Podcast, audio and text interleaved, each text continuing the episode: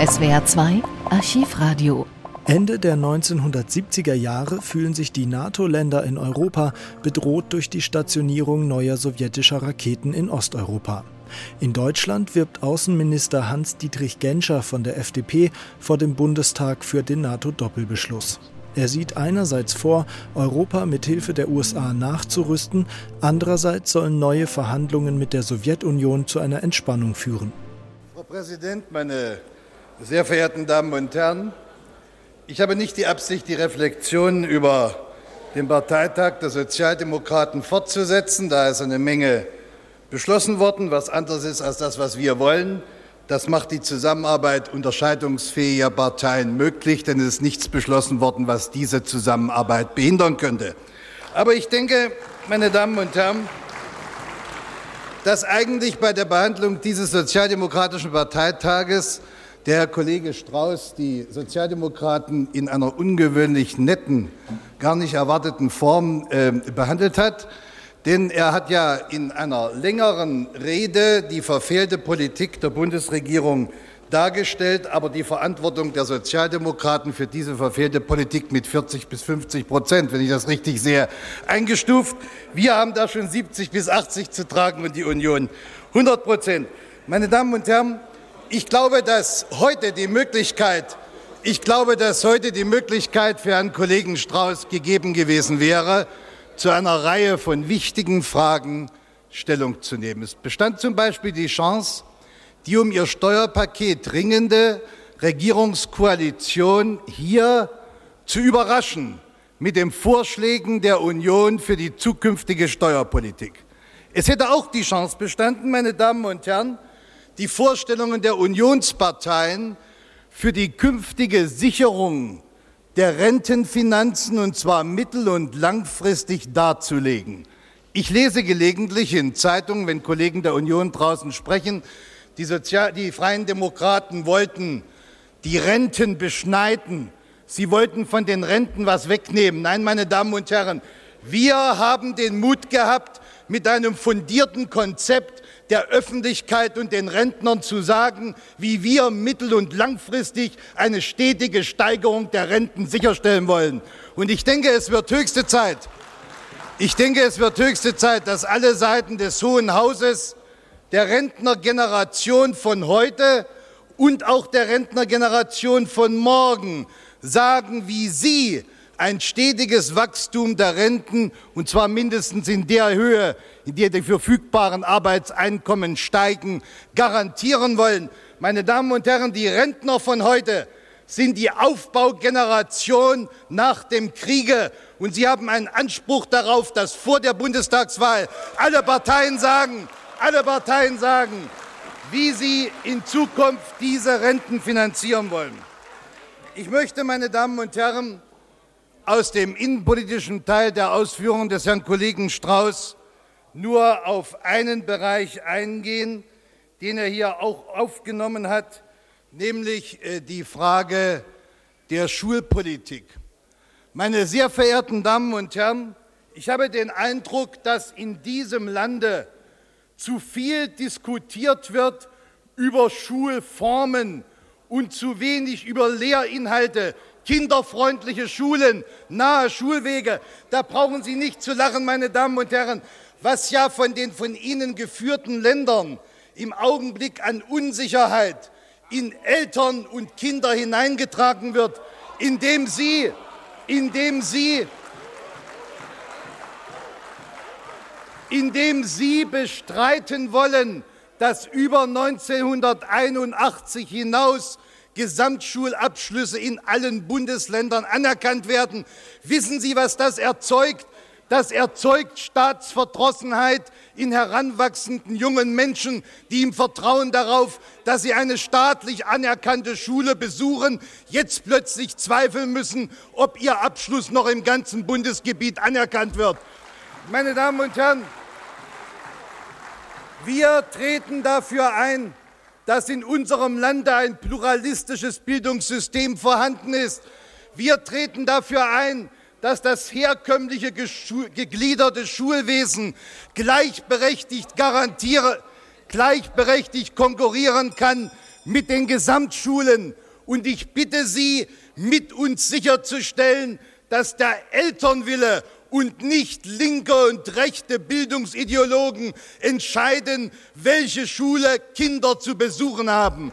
Hier, meine Damen und Herren, müssen wir verständlich machen, sofort der Kollege Hase, hier müssen wir verständlich machen, dass es Aufgabe der Schulträger ist, die Verwirklichung des Elternwillens möglich zu machen und nicht mit gesetzlichen, administrativen oder finanziellen Maßnahmen seine Durchführung zu behindern. Und ich bitte Sie einmal zu überlegen, und ich bitte Sie einmal zu überlegen, ob es wirklich richtig ist, dass noch immer Hunderttausende von Gesamtschülern und ihre Eltern im Zweifel darüber sein müssen, ob die Abschlüsse nach 81 anerkannt werden. Ob das nicht auch, meine Damen und Herren, dazu führen kann, dass Eltern, die eigentlich ihre Kinder zur Gesamtschule schicken möchten, aus Unsicherheit sagen, na dann schicken wir sie doch dorthin. Mir geht es um nichts anderes, als hier daran zu appellieren, dass, dass, in, dass zu Beginn des kommenden Jahres hier in Klarheit geschaffen werden kann zwischen den Bundesländern, damit die Abschlüsse auch der Gesamtschulen anerkannt werden, damit wir in allen Bundesländern zu einer gleichberechtigten Konkurrenz zwischen gegliederten Schulsystemen, zwischen dem herkömmlichen Schulsystem und den Gesamtschulen kommen. Denn, meine Damen und Herren, nur so können wir den Grundsatz der Pluralität behaupten und nur so können wir den Elternwillen, der doch allein entscheidend sein muss, verwirklichen. Das können wir nicht, wenn die eine oder die andere Schulform diskriminiert wird. Herr Bundesminister, Herr gestatten Sie einen Zwischenfragesabgeordneten Hase-Kassel?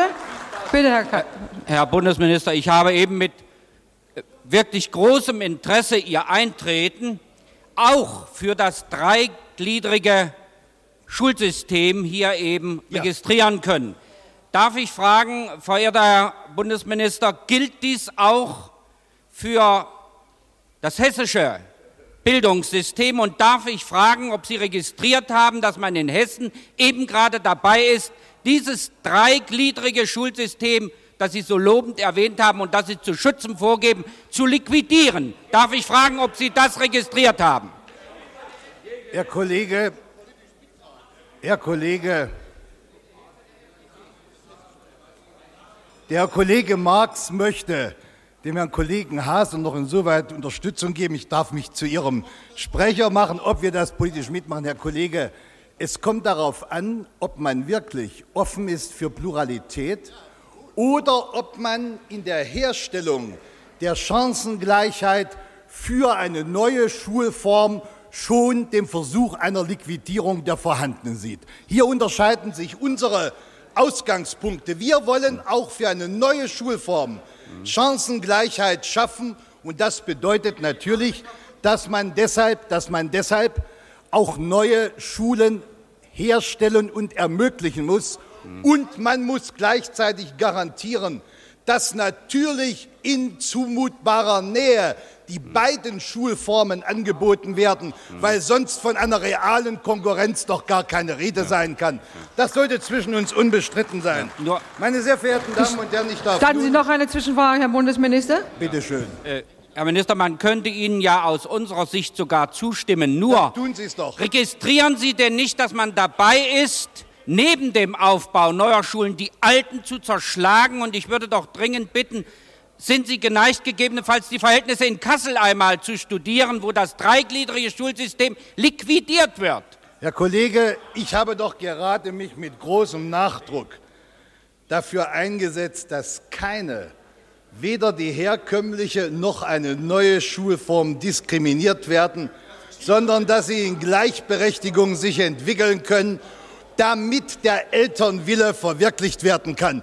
Das ist unser Ziel. Und bitte tun Sie etwas, damit die unionsgeführten Länder dafür sorgen, dass die Bildungsabschlüsse auch der Gesamtschulen anerkannt werden. Herr Bundesminister, Meine sehr verehrten Damen und Herren, ich komme keine weiteren Zwischen ist Nein, noch ein. Fragesteller. Dankeschön. meine keine weiteren Damen und Herren, ich komme zu dem außenpolitischen Teil der Ausführungen des Herrn Kollegen Strauß.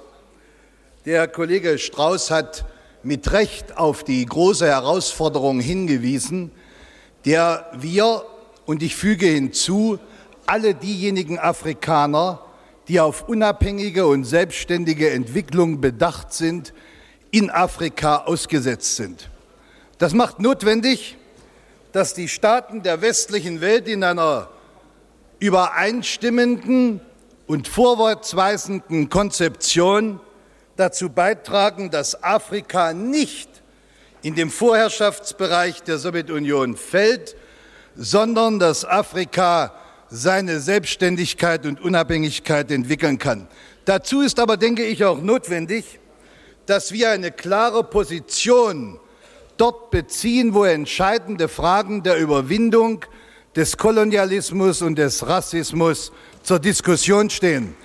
In diesen Wochen und Tagen bemüht sich die konservative, konservative englische Regierung mit großem Nachdruck um eine Friedenslösung unter Teilnahme aller Streitparteien in Rhodesien.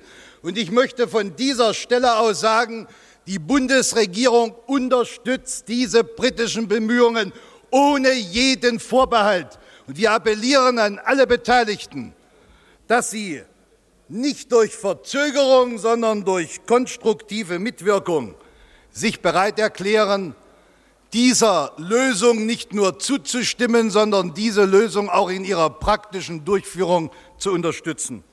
Ich glaube aber, dass es gut wäre, wenn die Kollegen der CDU, CSU diese Debatte nutzen würden, um ihre Position zu dieser Form der Lösung des Rhodesien-Konflikts neu zu überdenken und neu zu formulieren.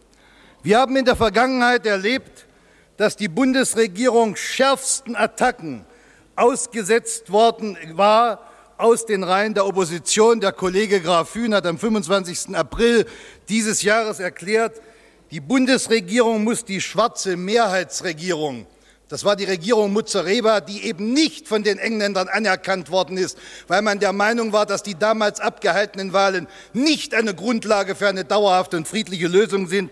Kollege Graf Ühn hat gesagt, die Bundesregierung muss die schwarze Mehrheitsregierung anerkennen und zusammen mit den westlichen Regierungen die Aufhebung aller wirtschaftlichen Boykottmaßnahmen gegen Rhodesien durchsetzen. Kurz danach, meine Damen und Herren, hat die Fraktion der CDU-CSU erklärt, sie halte es für erforderlich, dass diese Wahl und die Entscheidung des Volkes von Simbabwe-Rhodesien international respektiert und die neue Regierung von allen Nationen anerkannt wird. Deshalb werde sie sich auch dafür einsetzen, dass auch die Regierung der Bundesrepublik Deutschland diesen Schritt unternimmt. Und der Herr Kollege Totenhöfer hat noch in den Tagen, in denen die britische Regierung in Lusaka mit ihren Commonwealth-Staaten sich darum bemühte, die Zustimmung auch der Frontstaaten für diese Rhodesien-Lösung zu finden, erklärt, und zwar am 5.8., einen Tag bevor die Einigung dort zustande kam. Die Union fordert die Bundesregierung auf, die neue Regierung in Rhodesien anzuerkennen und die Sanktionen gegen das Land aufzuheben, deren Hauptgründe durch die freien Wahlen den Abbau der Rassendiskriminierung entfallen sind. Und er sagt dann hinzu, und ich würde unseren Freunden mehr finanzielle Hilfe gewähren als unseren Feinden, also Kenia mehr als etwa Tansania. Meine sehr verehrten Damen und Herren, wenn wir damals Ihrem Ratschlag gefolgt wären, wären wir den Bemühungen unserer britischen Freunde in den Rücken gefallen. Ich denke, es wäre gut, wenn heute klar würde, dass die Unionsparteien diese Bemühungen, die von allen westlichen Staaten unterstützt werden, hier auch unterstützen. Und ich denke, Herr Kollege Dotenhöfer, dass wir auch nicht leichtfertig über Staatsoberhäupter afrikanischer Staaten sprechen sollten. Wissen Sie eigentlich nicht, dass der Präsident von Tansania, Herr Nyerere, einer der hauptsächlichen Unterstützer und Befürworter der britischen Bemühungen um eine friedliche Lösung gewesen ist. Ohne ihn wäre die Einigung in London nicht so weit gelangt, wie sie heute ist. Und meine Damen und Herren, ich bin völlig der Meinung des Kollegen Strauß, wir müssen diejenigen Staaten in Afrika natürlich unterstützen, die ihre Unabhängigkeit bewahren wollen, die eine Zusammenarbeit mit den westlichen Staaten wollen. Aber ich frage Sie, wer war es denn, der auf dem Gipfel der Blockfreien in Havanna die Unabhängigkeit der blockfreien Bewegung bewahrt hat, wer sie verteidigt hat gegen den Versuch der Sowjetunion, Einfluss in dieser Bewegung zu gewinnen. Präsident Nyerere von Tansania, den Sie hier als einen Feind unseres Landes bezeichnen, war einer der Hauptsprecher für die Unabhängigkeit der Staaten der dritten Welt gegen sowjetische Bevormundung. Ich bitte Sie, gehen Sie nicht so mit den Staatsoberhäuptern befreundeter Staaten unseres Landes um. Meine sehr verehrten Damen und Herren, ich möchte, bevor ich zu den wichtigen Entscheidungen, die vor uns stehen, komme, noch ein Wort sagen zu der Frage, die Herr Kollege Strauß hier angeschnitten hat, wie der Bundeskanzler, die Bundesregierung es halten mit der Einheit der Nation. Ich denke, diese Bundesregierung hat im Zusammenhang mit den Verträgen den Brief zur deutschen Einheit zum Bestandteil dieser Verträge gemacht. Und dieser Brief lautet, unser Ziel bleibt es, auf einen Zustand des Friedens in Europa hinzuwirken, in dem das deutsche Volk in freier Selbstbestimmung seine Einheit wiedererlangt. Dazu stehen wir und ich denke, niemand sollte uns diesen Absicht, diesen Willen unter bestreiten. Im Gegenteil, ich finde, dass die Politik, die wir betreiben, Entspannung, Sicherheit, Abrüstung, darauf gerichtet ist, eben diesen Zustand des Friedens in Europa zu schaffen. Was sind die Herausforderungen, die uns außenpolitisch in dieser Zeit und an der Schwelle des neuen Jahrzehnts gestellt sind? Meine Damen und Herren, ich bin der Überzeugung, der Westen wird diese Herausforderungen nur bestehen, wenn es ihm gelingt, in der internationalen Diskussion, aber auch in der internationalen Politik die wirklichen Alternativen herauszustellen. Und sie lauten Sicherheit, auf einem niedrigeren Niveau der Rüstungen, durch Gleichgewicht auf einem niedrigen Niveau der Rüstungen und nicht mehr Aufrüstung und Drehen an der Rüstungsschraube. Die Alternative lautet Unabhängigkeit und Selbstbestimmung und nicht Vorherrschaft. Die Alternative lautet, meine Damen und Herren, Entwicklung der dritten Welt durch partnerschaftliche Zusammenarbeit und nicht durch Fortsetzung einer Politik, in der die Industriestaaten nicht in der Lage sind, den Staaten der dritten Welt ihnen ausreichende Hilfe zu geben. Und die Alternative lautet schließlich Entwicklung der Industriestaaten durch Einsparen von Energie und durch Schaffung von Energieunabhängigkeit, durch Entwicklung aller Energiemöglichkeiten, einschließlich der begrenzten Nutzung der Kernenergie. Die Völker dieser Welt ächzen unter den Lasten der Rüstung. Das müssen wir den Menschen in allen Teilen dieser Welt immer wieder ins Bewusstsein rufen. Ich möchte einmal ein paar Zahlen vortragen, um diese Last deutlich zu machen, aber um auch zu zeigen, wer seinen Völkern die größere Last aufbürdet. Für Rüstung wird in der NATO im Jahre 1978 4,3 Prozent des Bruttosozialprodukts ausgegeben. Im Warschauer Pakt 11,8 Prozent des Bruttosozialprodukts. Für Entwicklungshilfe im Bereich der NATO 0,37 Prozent des Bruttosozialprodukts, im Bereich des Warschauer Pakts 0,04 Prozent. Das bedeutet, im Bereich der NATO sind die Aufwendungen für Rüstung das 11,4-fache der Aufwendungen für Entwicklungshilfe. Im Bereich des Warschauer Paktes sind die Aufwendungen für Rüstung das 280-fache der Aufwendungen für die öffentliche Entwicklungshilfe. Ich erwähne das, um zu zeigen, dass unsere Bemühungen um Abrüstung in Europa nicht nur eine Möglichkeit sind, den Frieden sicherer zu machen, sondern dass sie auch vor allem die Chance geben sollen, dass auch die Staaten des Warschauer Pakts sich verstärkt und wir stärker uns an der Entwicklung der dritten Welt beteiligen können. Vor welchen Entscheidungen steht nun das westliche Verteidigungsbündnis in dieser Woche? Ich mache zu meinem Bedauern die Beobachtung, dass eine bemerkenswerte Übereinstimmung aus zwei verschiedenen Lagern in der Bewertung der vorstehenden Entscheidungen vorhanden ist, nämlich in der Überbetonung der Nachrüstung. Die einen sehen, weil sie die Nachrüstung ablehnen, nur die Komponente der Nachrüstung. Es gibt andere, die nur die Komponente der Nachrüstung betonen. In Wahrheit muss der Doppelcharakter dieser Entscheidung gesehen und betont werden. Es geht darum, im Bereich der Nachrüstung die durch Vorrüstung entstandenen Gefährdungen und Belastungen für das Gleichgewicht aufzuholen. Wir sind der Meinung, dass die Doppelstrategie dieses Beschlusses die konsequente Anwendung der Grundsätze des Amel-Berichts sind, Verbindung zwischen Verteidigungsfähigkeit und Verhandlungsbereitschaft.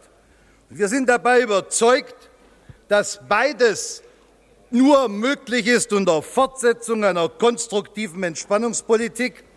Und wir haben es als ein positives Signal aufgenommen, dass sowohl in der Rede des sowjetischen Generalsekretärs, die am 6. Oktober 1979 in Berlin gehalten hat, wie bei dem gemeinsamen Kommuniqué, das wir hier in Bonn abgegeben haben, wie auch bei dem Kommuniqué der Außenminister des Warschauer Pakts die langfristige Fortsetzung dieser Politik unterstrichen worden ist.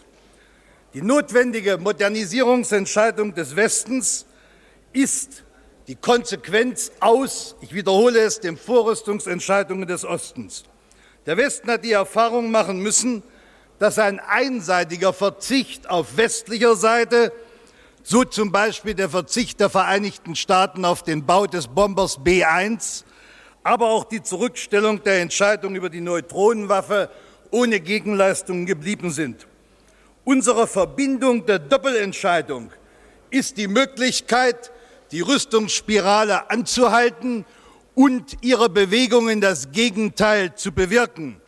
Die Sowjetunion würde uns die Verhandlungen, die wir jetzt wollen und die bevorstehen, erleichtern, wenn sie sich bereit erklären könnte, jetzt schon den weiteren Aufwuchs ihrer Mittelstreckenraketen zu stoppen, nicht neue Mittelstreckenraketen zu stationieren, nicht neue zu produzieren. Das würde die komplexe Frage erheblich erleichtern und damit kürzere Verhandlungen möglich zu machen. Wir bieten als westliche Staaten, meine Damen und Herren, den Partnern im Sicherheitsdialog, also den Partnern im Osten, ein zusätzliches Maß an Sicherheit, weil wir alle auch Rüstungsentscheidungen in unseren transparenten Gesellschaften und Staaten öffentlich diskutieren, weil wir damit unsere Politik auch durch die öffentliche Diskussion berechenbar machen. Und zwar nicht nur für uns selbst, nicht nur für unsere Bürger, sondern für alle, die es angeht vor allen Dingen für diejenigen, die uns auf der anderen Seite ebenfalls in einem Pakt zusammengeschlossen gegenüberstehen. Wir sind der Überzeugung, dass die Entscheidung, die in dieser Woche in Brüssel zu fällen ist, eine Entscheidung darstellt, deren Bedeutung über die militärische Komponente der Nachrüstung und Vorschläge zur Abrüstung weit hinausgeht. Diese Entscheidung hat die politische Bedeutung, dass sie Auskunft darüber geben wird, ob die westlichen Demokratien, die im westlichen Verteidigungsbündnis zusammengeschlossen sind, in der Lage sind, als notwendig erkannte, für richtig gehaltene Entscheidungen auch wirklich zu treffen und politisch durchzusetzen. Und die Bundesregierung ist entschlossen, um der Solidarität des Bündnisses willen, ihre Verantwortung bei dieser Entscheidung zu tragen, um damit den Weg freizumachen für konstruktive Abrüstungsverhandlungen, die wir anbieten werden. Allein die Entscheidung über Nachrüstung die ja erst in frühestens drei bis vier Jahren zur ersten Stationierung amerikanischer Mittelstreckenwaffen in Westeuropa führen wird. Allein schon diese politische Entscheidung wird verbunden werden mit dem Angebot und der Absicht der Vereinigten Staaten, 1000 Sprengköpfe aus Europa zurückzuziehen. Das ist eine ganz wichtige politische Entscheidung, die deutlich macht, dass wir nicht etwa ein atomares Überlager in Westeuropa haben wollen, sondern dass wir uns auch in diesem Bereich der Verteidigung orientieren wollen, an dem, was zu unserer Sicherheit unbedingt notwendig ist. Und der Bundeskanzler hat mit Recht gesagt, dass das Ausmaß der Nachrüstungsentscheidung und das Ausmaß der Nachrüstung tatsächlich sich an dem orientieren kann, was bei konkreten Abrüstungsverhandlungen an konkreten Ergebnissen erzielt wird. Meine sehr verehrten Damen und Herren, es wird jetzt darauf ankommen, dass wir die Möglichkeiten des Abrüstungsdialogs deutlich sehen. Die Vereinigten Staaten von Amerika werden im SALT III-Rahmen verhandeln mit der Sowjetunion über die Mittelstreckenwaffen. Und wir werden bei allen NATO-Ratsbetagungen eine Bewertung der Verhandlungsergebnisse vorzunehmen haben und eine begleitende Arbeitsgruppe wird sicherstellen, dass die Interessen der Europäer dabei nicht zu kurz kommen. Und meine sehr verehrten Damen und Herren, wir werden darüber hinaus dafür sorgen, dass die Vertrauensbildung in Europa gestärkt werden kann. Die Bundesregierung war es, die bei den Verhandlungen vor der Helsinki-Konferenz Wert darauf gelegt hat und schließlich durchgesetzt hat, dass vertrauensbildende Maßnahmen Bestandteil des Schlussdokuments von Helsinki geworden sind. Das war notwendig, weil wir wissen, dass erste Voraussetzung von Sicherheit Abbau von Misstrauen ist und dass Maßnahmen zur Vertrauensbildung eine gute Voraussetzung für tatsächliche Abrüstungsentscheidungen sein können. Ich darf sagen, dass wir damals recht allein waren und lange um Unterstützung ringen mussten. Und ich denke, dass auch an dieser Stelle gut wäre, wenn die Kollegen der Opposition, die heute zu Recht unser Bemühen um die Vereinbarung vertrauensbildender Maßnahmen unterstützen, sagen würden, dass sie nicht nur, weil das Schlussdokument von Helsinki unterzeichnet wurde, zu diesem Schlussdokument stehen, also nicht nur dem Gesichtspunkt Pacta und Servanda, sondern weil es auch richtig war, dieses Schlussdokument zu unterzeichnen. Gäbe es das nicht, würden wir heute nicht über weitere vertrauensbildende Maßnahmen verhandeln können. Meine Damen und Herren, wir sehen es als ein positives Zeichen an, dass die sowjetische Regierung ebenfalls vertrauensbildende Maßnahmen zum Verhandlungsobjekt machen will. Die Bundesregierung unterstützt mit großem Nachdruck die Vorschläge der französischen Regierung für eine europäische Abrüstungskonferenz, weil diese europäische Abrüstungskonferenz in ihrer ersten Phase zum Hauptgegenstand die Vereinbarung vertrauensbildender Maßnahmen machen will. Und diese Vorschläge der französischen Regierung beheben einen zugegebenermaßen vorhandenen Mangel des Schlussdokuments von Helsinki, Bekanntlich erstrecken sich dort die vertrauensbildenden Maßnahmen nur auf einen Streifen 250 Kilometer östlich der sowjetischen Westgrenze. Der Vorschlag der französischen Regierung will aber das Gebiet für vertrauensbildende Maßnahmen erstrecken vom Atlantik bis zum Ural. Das heißt, durch ein Geflecht vertrauensbildender Maßnahmen soll auf dieser großen Kontinentalmasse ein Maß an Vertrauen und Sicherheit vor Überraschungsangriffen, vor Angriffen aus dem Stand geschaffen werden, dass es den Beteiligten leichter möglich machen sollte, zu Reduzierungen, zum Beispiel auch im Rahmen der MBFR-Verhandlungen in Wien zu kommen.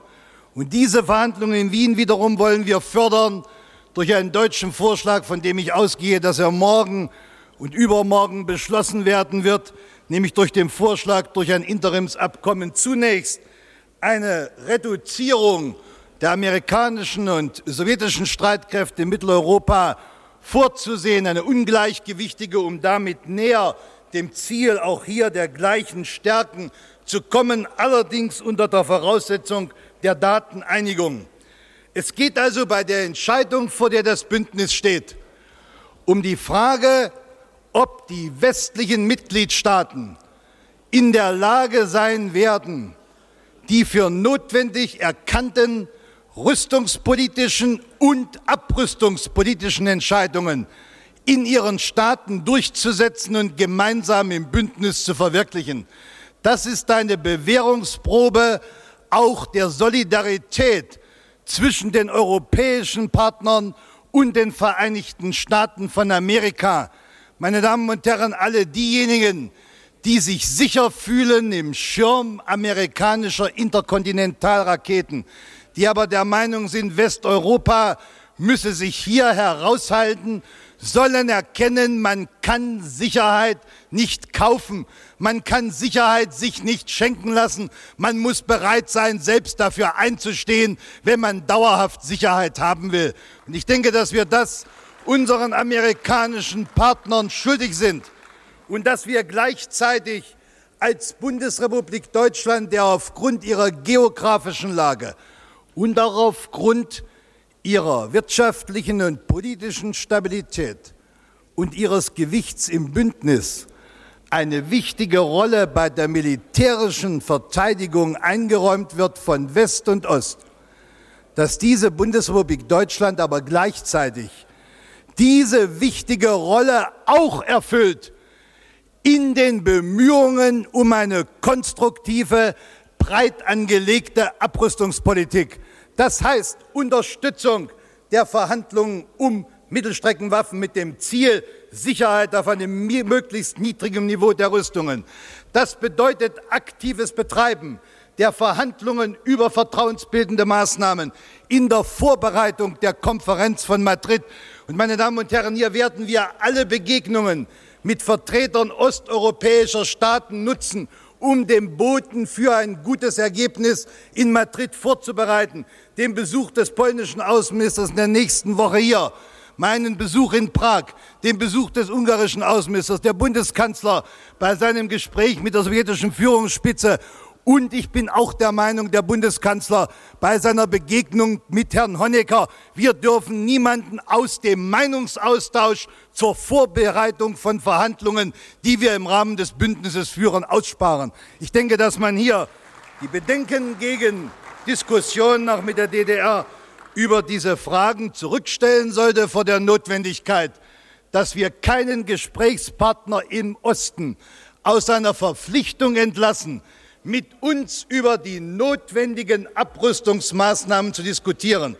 Ich habe eingangs über die Lasten der Rüstung auf den Schultern der europäischen Staaten gesprochen. Der hohe Anteil am Bruttosozialprodukt in den Staaten Osteuropas ist einer der Gründe für die schwerwiegenden wirtschaftlichen Lasten, die dort auf diesen Ländern liegen und vor den schwerwiegenden Problemen. Es liegt also sowohl im Interesse des Friedens wie auch in einem Interesse einer Erleichterung der wirtschaftlichen Lage in den Staaten des Warschauer Pakts, wie im Interesse der Förderung der Fähigkeiten der Staaten des Warschauer Pakts zur Hilfe der, für die dritte Welt beizutragen, wenn sie auch bereit sind, in einem konstruktiven Abrüstungsdialog mit uns dafür zu sorgen, dass wir zu einem Gleichgewicht auf einem niedrigeren Niveau der Rüstungen in Europa kommen. Wir, die Bundesrepublik Deutschland und unsere Verbündeten, sind dazu bereit. Und meine Damen und Herren, dieses Gleichgewicht wird unsere Sicherheit garantieren hier in Europa. Es wird aber, wenn es auf dem niedrigen Niveau erzielt werden kann, auch unsere eigene Fähigkeit erhöhen, den Staaten der dritten Welt zu helfen, ihre Unabhängigkeit zu bewahren denn nur eine gesunde wirtschaftliche und soziale Entwicklung in diesen Ländern wird ihren Willen zur Unabhängigkeit stärken und wird ihre Instabilität überwinden, die sie anfällig macht für Versuche, sie unter Vorherrschaft anderer zu bringen. Denn wir stellen gegenüber einem Konzept der Vorherrschaft das klare Ziel der partnerschaftlichen, gleichberechtigten Zusammenarbeit von Industriestaaten mit Staaten der dritten Welt. So haben wir uns entschieden für eine Sicherheitspolitik, die Gleichgewicht verlangt. Wir sind entschlossen, unsere Sicherheit durch die notwendigen Verteidigungsanstrengungen zu wahren. Wir sind aber ebenso entschlossen, alles zu tun, dass diese Verteidigungsanstrengungen so gering wie möglich sein können durch Abrüstung, durch vertrauensbildende Maßnahmen. Und wir sind entschlossen, auch weltpolitisch unsere Verpflichtung zu erfüllen, nicht indem wir anderen aufdrängen wollen, wie sie zu leben haben, wie sie ihren Staat, wie sie ihre Gesellschaft zu organisieren haben, sondern in denen wir ihnen die Möglichkeit geben, ihre Selbstbestimmung auf ihre Weise zu verwirklichen, durch gleichberechtigte Zusammenarbeit, durch Hilfe bei ihrer Entwicklung. Und wir bringen in dieser Politik, meine Damen und Herren, ein hohes Maß an Verantwortung und Aufgaben und ein hohes Maß an Vertrauen den Vereinten Nationen entgegen. Wir gehören nicht zu denjenigen, die in einem modischen Skeptizismus, einer modischen Kritik an den Vereinten Nationen sich erschöpfen. Vereinten Nationen sind zunehmend zu einem Forum der politischen Auseinandersetzung über Fragen geworden, die man früher militärisch versuchte zu lösen. Dass sie noch nicht alle Probleme haben lösen können, liegt wahrlich nicht am Fehler der Vereinten Nationen, sondern mangelnder Einsicht vieler Beteiligter. So gilt es auch mit der, das gilt auch für die Ignorierung von Entscheidungen des Sicherheitsrates zur Lage im Iran. Wir haben auf der anderen Seite positive Entwicklungen zu verzeichnen. Wir müssen dankbar anerkennen, dass wir eine weltweite Unterstützung für unsere Initiative gegen die Geiselnahme gewonnen haben. Und ich möchte hier ausdrücklich anerkennen, dass Staaten wie der Irak Staaten wie Jordanien und Libyen sich in den letzten Tagen und Wochen mit großem Nachdruck für unsere Initiative eingesetzt haben. Wir wünschen, wir wünschen, dass diese Einsicht auf allen Seiten der Vereinten Nationen sich durchsetzen möge und dass das Plenum dieser Initiative zustimmt, damit in dieser Welt der Respekt vor dem Völkerrecht und vor der Menschenwürde sich durchsetzt, ein Respekt, den wir vermissen müssen bei der Behandlung der Geiseln in der amerikanischen Botschaft in Teheran. Meine sehr verehrten Damen und Herren, was dort geschieht, ist ein offener Bruch des Völkerrechts und eine flagrante Verletzung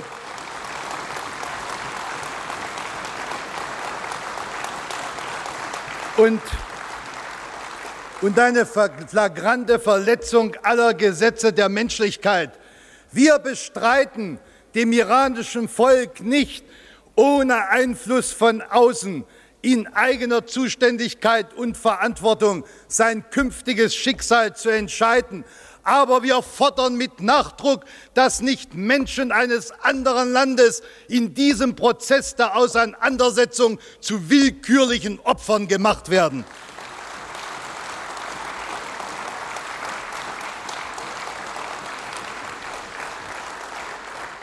Und ich denke, dass wir uns in diesem Hause auch alle einig sind, dass die Bundesregierung heute dem amerikanischen Außenminister, wenn er zu uns kommt, sagen kann, die Vereinigten Staaten, die amerikanische Nation, die Menschen, die dort um ihr Leben bangen, können auf die Bundesrepublik Deutschland, sie können auf die Deutschen rechnen. Ich danke Ihnen. SWR 2 Archivradio.